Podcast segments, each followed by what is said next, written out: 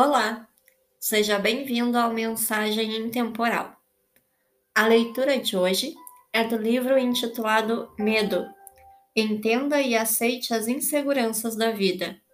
O autor é Osho e a página é a 169. Se tem medo de si mesmo, você tem medo das outras pessoas. Se ama a si mesmo, você ama as outras pessoas. Se odeia a si mesmo, você odeia os outros. Na relação com os outros, tudo é só você, refletido neles. O outro não passa de um espelho.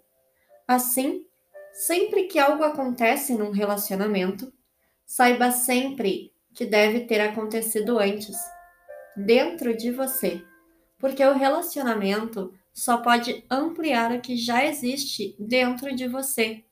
Ele não pode criar, só pode mostrar e manifestar o que já existe lá. Se você se ama, também ama os outros. Se tem medo de si mesmo, também tem medo dos outros.